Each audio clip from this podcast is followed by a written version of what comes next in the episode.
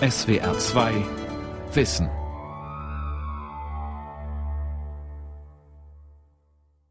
Der macht doch nur eine Show. Er hat noch nie ein Buch gelesen. Der hat noch nie ein Ist er Buch viel zu gelesen. dumm, ist ja, der? natürlich. Der malt keine schönen Das Bilder. ist kein positiver Mensch. Das ist kein positiver Mensch. ich sag dir mal was, einmal Alkoholiker, immer Alkoholiker.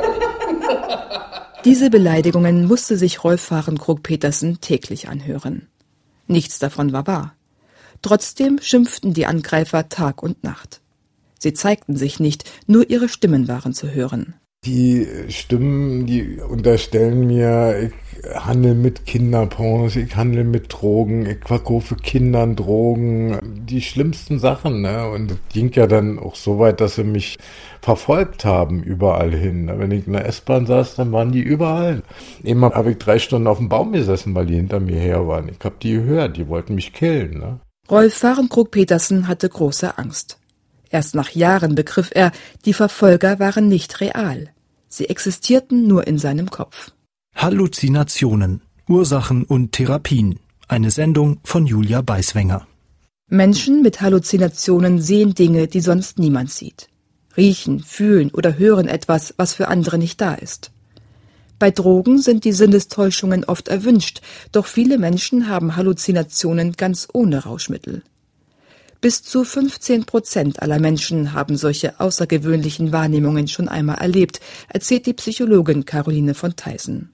Seltsame Stimmen würden besonders oft gehört. Die hören die Stimmen eben entweder von draußen oder die Stimmen kommen aus dem Körper, ja, aus dem Kopf oder aus dem Brustbereich oder aus dem Bauch oder woher auch immer. Und es gibt viele Menschen, die ihre Stimmen auch sehen als Menschengestalt, als Energieball, als sphärenhafte Schatten. Also auch da ist alles möglich. Oder wenn die Stimme droht mit, wenn du nicht genau das tust, was ich dir sage, dann tue ich dir weh und dann spüren die tatsächlich Schmerzen. Und es gibt Menschen, die ständig irgendwelche giftigen Gerüche riechen und sagen, siehst du, da muss jemand in meiner Wohnung gewesen sein, weil ich riech's doch. Ich hör's und ich riech's. Nicht alle Menschen leiden unter ihren Visionen. Seltsame Gerüche zum Beispiel können interessant sein, gestalten oder stimmen freundliche Begleiter im Leben. Dann ist es keine Krankheit, sagen Ärzte. Wenn die Halluzinationen jedoch Angst machen, bedrängen und schimpfen, müssen Psychologen und Mediziner helfen. Auch bei Rolf Fahrenkrog-Petersen war das so. Für mich war das Realität, was sich da um mich herum abspielte. Der 62-Jährige sitzt bei Kaffee und Kuchen in seinem Wohnzimmer in einer kleinen Wohnung in Berlin. Er sieht entspannt aus. Heute kann er seine Geschichte verstehen und mit Abstand betrachten. Sie ist geprägt von schweren Schicksalsschlägen, aber auch von großen Erfolgen. Früher, erzählt Rolf Fahrenkrog-Petersen, war er ein gefeierter Schauspieler, spielte für das Theater, für Werbung und Kinofilme. Dann, vor 16 Jahren, hatte er ein Burnout, er zog sich zurück, litt unter schweren Depressionen. Dabei tauchten die Stimmen auf. Ja, na, erst habe ich geguckt, was ist denn das jetzt? Die reden ja über mich. Die reden ja die ganze Zeit über mich, ne? Und das ist der Hammer, wenn du das mitkriegst, ne? Dass nur über dich geredet wird, ne? Dann hörst du natürlich hin. Sag, was reden die denn da über dich? Und das wurde immer mehr, immer mehr, immer mehr, so dass es ja nicht mehr aufgehört hat. Ich bin einfach in mich selbst versunken, ne? Also schlimme Depressionen, Jahrelang ging der Berliner in Psychiatrien aus und ein, schluckte Medikamente, die nicht halfen, fühlte sich unverstanden. Die Wende kam erst außerhalb der Klinik, als Rolf Fahrenkrog-Petersen mit einer Psychologin über seine Kindheit sprach. Er war sexuell missbraucht worden, zudem hatte ihn sein Onkel brutal misshandelt.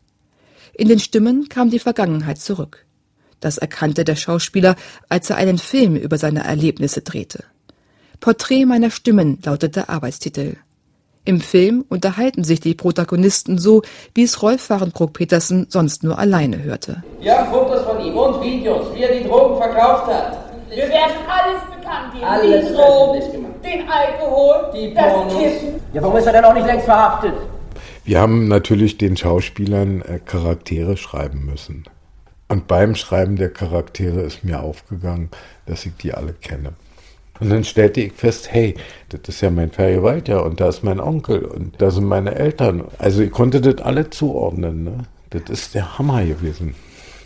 Und als ich sie dann sichtbar hatte im Film, da war das für mich alle klar und so offensichtlich. Ne? Und dann waren die Stimmen auch mit immer lächerlich. Die waren einfach mal lächerlich. Ne? Rolf Krog-Petersen engagiert sich für andere Menschen, die unter Halluzinationen leiden. Dass der Berliner seine Halluzinationen los wurde, ist nicht selbstverständlich. In der WG, in der ich da zu der Zeit gelebt habe, da gab es einen Spiegel im Flur und da habe ich dann in diesem Spiegel ein blondes Mädchen gesehen mit so einer Mütze. Das war auch eine sehr deutliche Halluzination, muss ich dazu sagen. Bei Jessica Attacker, 21 Jahre aus Iserlohn, traten die ersten Halluzinationen auf, als sie ein freiwilliges soziales Jahr auf Borkum absolvierte. Und ich dachte dann, dass die Halluzination, die ich im Spiegel gesehen hatte, dass so in Wirklichkeit die Mitarbeiterin aussieht, die neu in die WG eingezogen ist. In Wirklichkeit sah die neue WG-Bewohnerin anders aus als die Frau im Spiegel doch Jessica Attacker hielt die reale Welt für eine Täuschung. Sie hatte damals eine Psychose und glaubte, in einer himmlischen Welt zu sein, in der statt Menschen Engel und Dämonen lebten. Die junge Frau litt monatelang, bis sie ins Krankenhaus ging. Dort nahmen die Trugwahrnehmungen zu. Also ich fühlte dann so ein merkwürdiges Gefühl in meinem Körper und ich glaubte dann, dass der Geist Jesu in mich gefahren ist. Also, dass nicht nur Gott zu mir Kontakt aufnimmt, sondern auch, dass äh, der Geist von Jesus in mir drin ist. Die Ärzte diagnostizierten bei Jessica Attacker Schizophrenie. Sie bekam Medikamente, verstand allmählich, dass ihre Wahrnehmungen Teil einer Krankheit sind. Heute geht es ihr besser, doch sie leidet unter den Nebenwirkungen der Neuroleptika. Sie fühle sich schlapp und nehme Gefühle nur gedämpft wahr, sagt sie. Das sei oft schwer zu ertragen.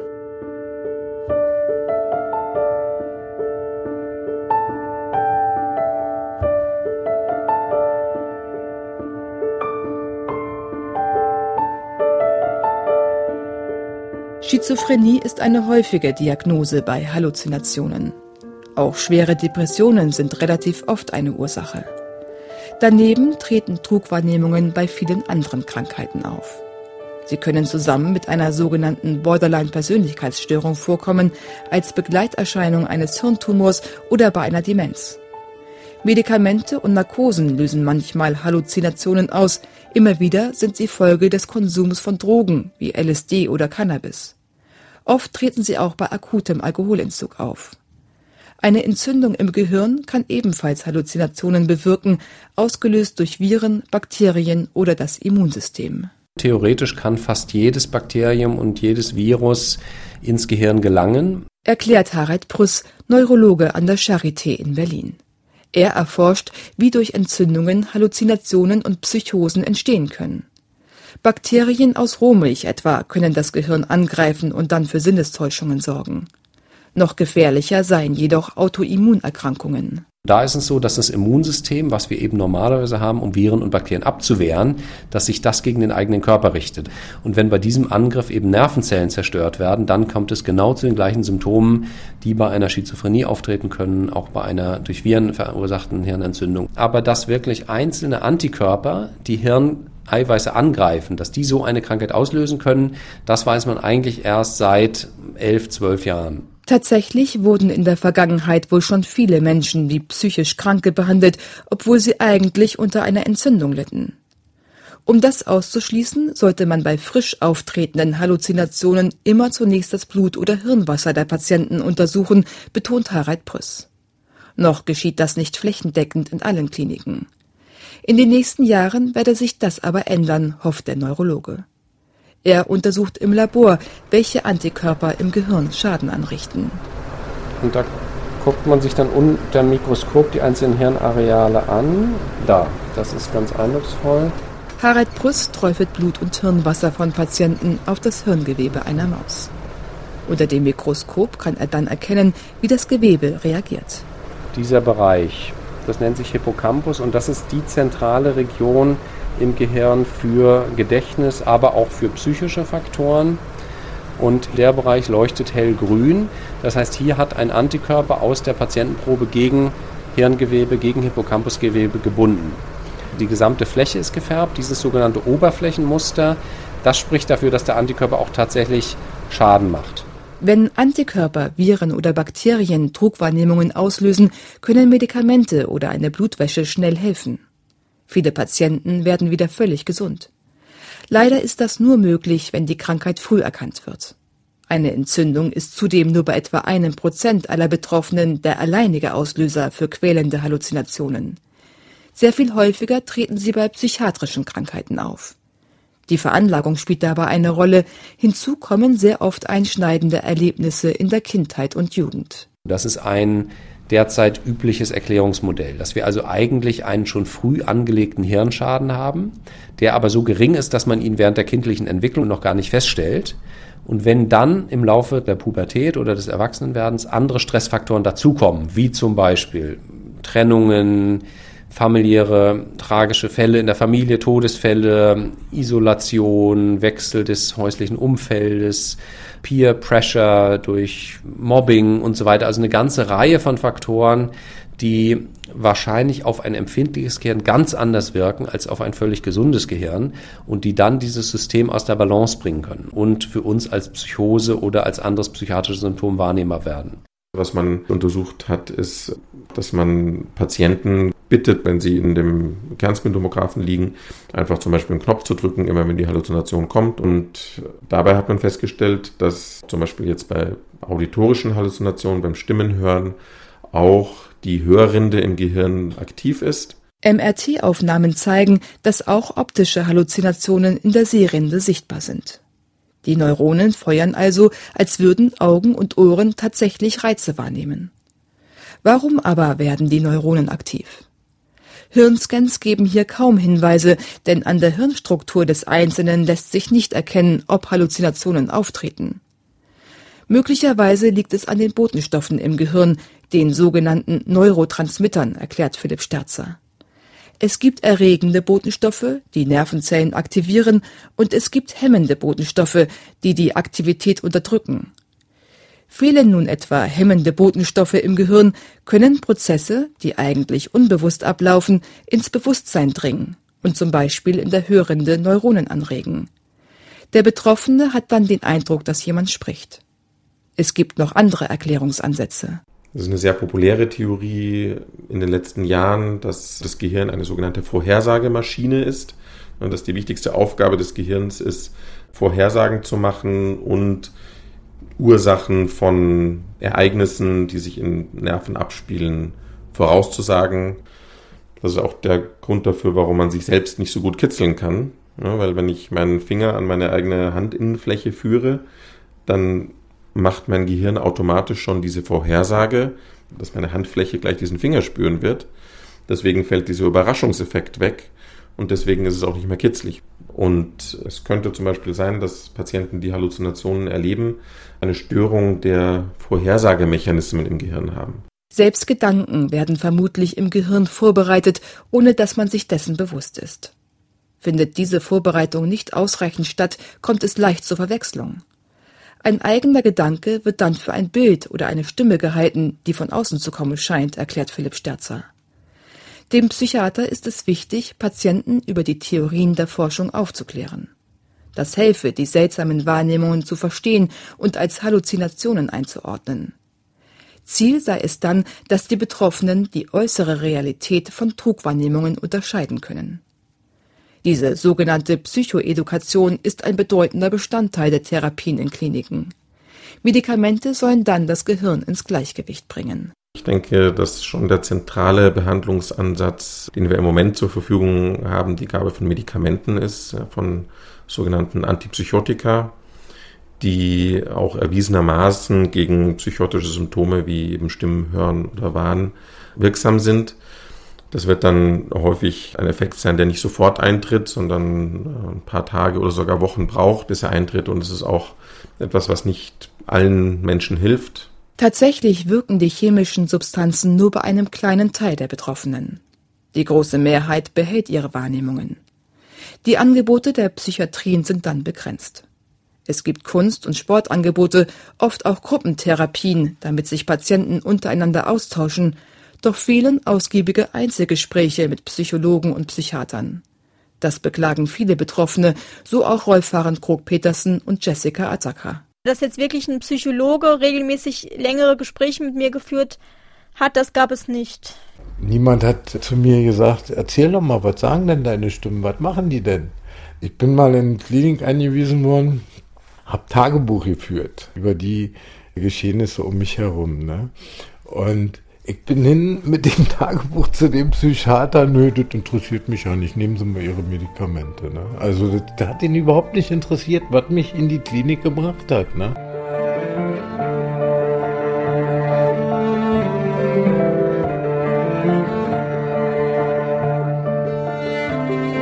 Für die Zurückhaltung der Ärzte gibt es einen medizinischen Grund. Die klassische Psychiatrie geht nämlich davon aus, dass bei halluzinierenden Menschen Gesprächstherapien gefährlich sein können. Wenn ein Therapeut konkret auf die Inhalte eingeht, nach Einzelheiten fragt, könnte er Halluzinationen verstärken, so die Annahme.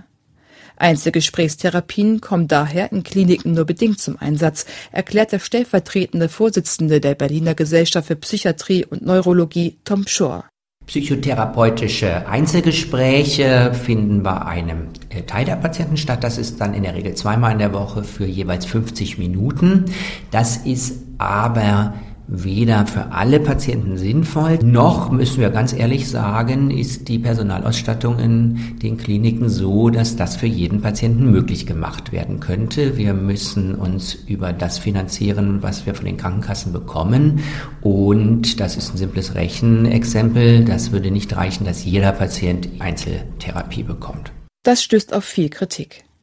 In den vergangenen 25 Jahren hat sich daher parallel zur klassischen Psychiatrie eine Gegenbewegung entwickelt, an der sich weltweit viele Mediziner, Wissenschaftler und von Halluzinationen Betroffene beteiligen.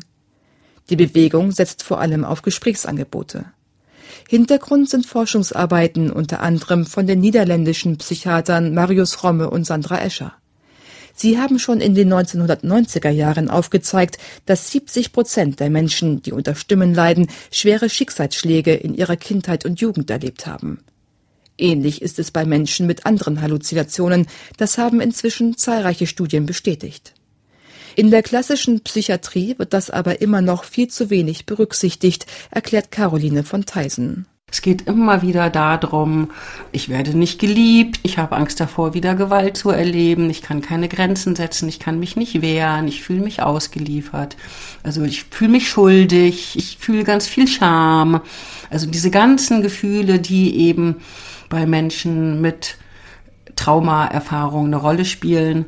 Und irgendwann im Leben kommen diese ganzen verdrängten Inhalte plötzlich in Form von Stimmen oder Bildern oder Gerüchen oder was auch immer sozusagen zu der Person zurück. Negative Stimmen, Bilder oder Berührungen repräsentieren oft Täter aus früheren Erlebnissen, wie es bei dem Schauspieler Rolf Warenkrug-Petersen der Fall war. Die Visionen können andererseits für unterdrückte Gefühle stehen. Verdrängte Wut oder Trauer kommen dann durch die Wahrnehmungen zum Ausdruck, so die Theorie des psychologischen Ansatzes. Bei ihm geht es darum, den Wahrnehmungen auf den Grund zu gehen. In Bezug auf Stimmen gibt es dafür zum Beispiel das sogenannte Maastricht-Interview. Welche Stimmen sind denn da? Was sagen die denn genau? Was haben die denn für Charaktereigenschaften? Wann genau im Alltag tauchen die denn auf? Was gibt's denn schon für Bewältigungsstrategien und so weiter. Und dann gibt's aber auch die Frage nach Kindheit und Jugend. Was ist denn da passiert? Und dann werden diese ganzen Informationen in einem Bericht zusammengefasst. Das heißt, die stimmenhörende Person hat die Möglichkeit, diesen ganzen Wust an Erfahrungen aufgeschrieben lesen zu können. Wenn man versteht, warum die Visionen auftauchen, verschwinden sie manchmal vollständig. In vielen Fällen werden sie immerhin schwächer oder verlieren ihre bedrohliche Wirkung. In der Forschung gibt es viele Fallbeispiele, die das belegen. Auch zeigt eine erste Pilotstudie der University of the West of Scotland die positive Wirkung des Maastricht-Interviews. Bislang fehlen jedoch groß angelegte Untersuchungen, die dieses Ergebnis quantitativ stützen. In Großbritannien, der Schweiz oder in den Niederlanden ist der erlebnisorientierte Ansatz dennoch bereits relativ verbreitet. In Deutschland kommt er nur vereinzelt zum Einsatz. Unterstützer organisieren sich vor allem im Netzwerk Stimmenhören.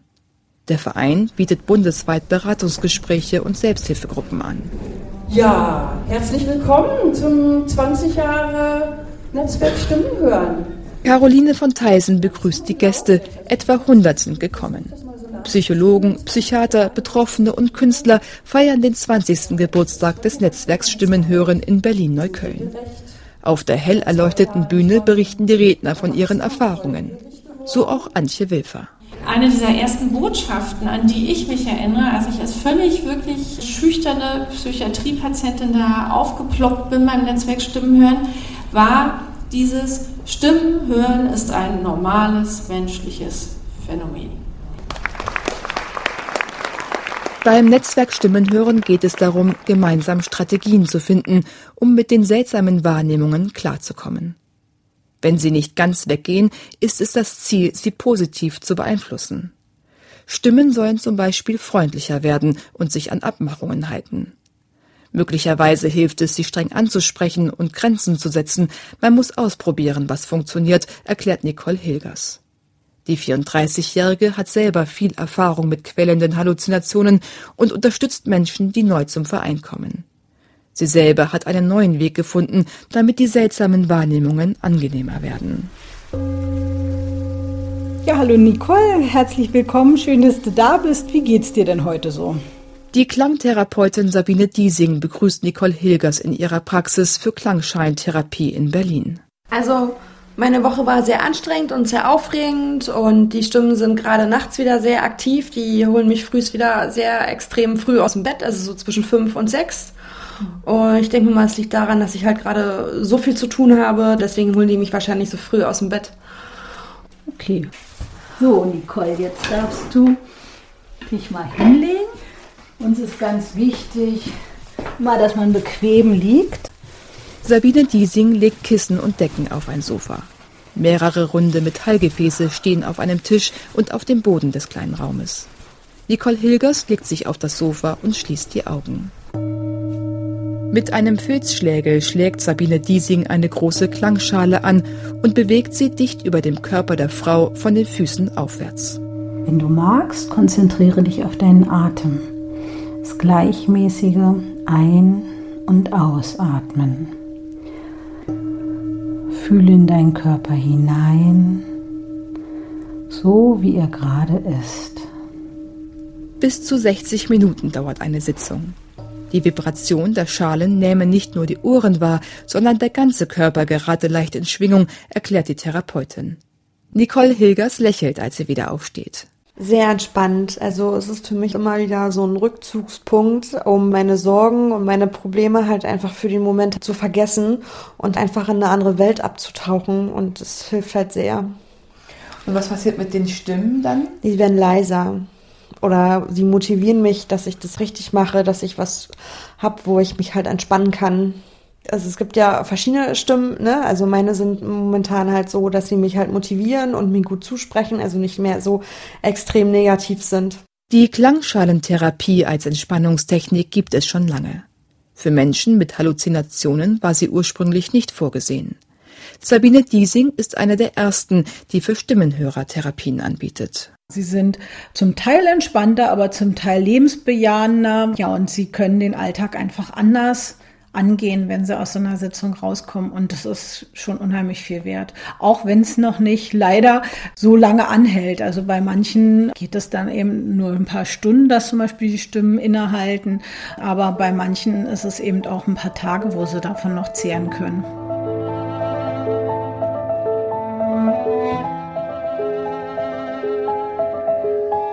Stress kann Halluzinationen hervorrufen. Das geht nicht nur Menschen so, die ihre Wahrnehmungen als krankhaft empfinden. Im Prinzip kann es wohl jeder erleben.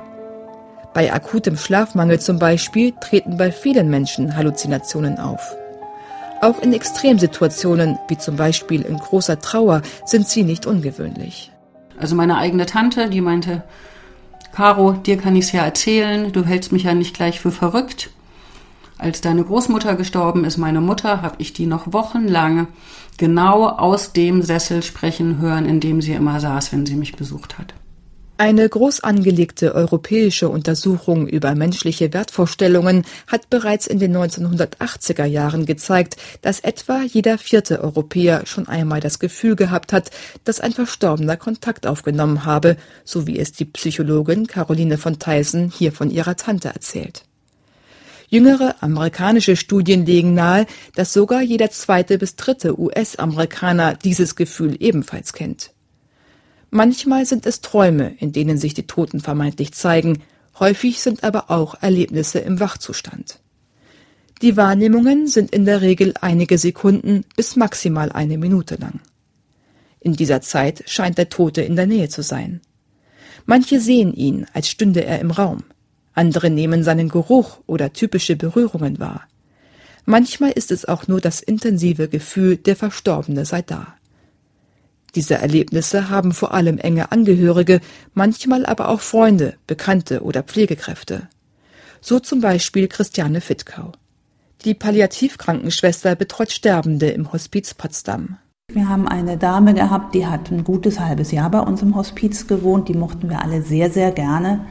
Und manchmal sehen wir die nachts am Tisch sitzen. Und das geht nicht nur mir so, sondern auch noch zwei anderen Kolleginnen. Die saß an ihrem Platz. Sie hatte ihren Stammplatz am Esstisch und dann saß sie ganz friedlich da. Wie Als ob sie wirklich so sitzt, wie wir jetzt hier sitzen. Ich wäre sehr erschrocken, wenn ich das nicht von meinen zwei Kolleginnen schon mal gehört hätte, dass sie sie auch gesehen haben. Ich bin dann hin. Natürlich war da nichts und ein gutes halbes Jahr ging das so. Die Neurologie kann solche Phänomene nicht erklären. In der Psychologie gelten sie als Bewältigungsstrategien, um Trauer zu verarbeiten. Nicht wenige Menschen haben dagegen spirituelle Erklärungen. Sie gehen von einer geistigen Welt aus, in der sich Verstorbene befinden. An diese geistige Welt glauben auch viele Sterbende, erzählt Christiane Fittkau. Sie sitzt oft am Bett der todkranken Menschen. Immer wieder kommt eben das Gespräch, ja, heute Nacht ist mir mein verstorbener Mann erschienen oder die Mutter holt mich ab. Also das erzählen immer wieder Sterbende. Die erzählen das eben, wenn sie sich trauen, wenn sie Vertrauen auch zu jemandem haben, weil das kann man ja auch nicht jedem erzählen, weil viele meinen ja dann, dann der ist ja verrückt oder so. Aber das hören wir immer wieder. Weltweit zeigen Umfragen, dass auch die Sterbebettvisionen in allen Kulturen verbreitet sind. Japanische Forscher haben zum Beispiel die Daten von über 2200 Menschen ausgewertet. Jeder Fünfte berichtet kurz vor seinem Tod von außergewöhnlichen Wahrnehmungen. 87 Prozent sahen bereits verstorbene Verwandte oder Freunde. Gut die Hälfte sahen Szenen aus einer unbekannten Welt. Dazu gehörten Lichter oder Landschaften. Warum diese Wahrnehmungen vor allem bei Sterbenden entstehen, weiß man nicht. Für manche sind es Begegnungen mit dem Jenseits für andere Boten des Unterbewusstseins oder eben einfach Halluzinationen.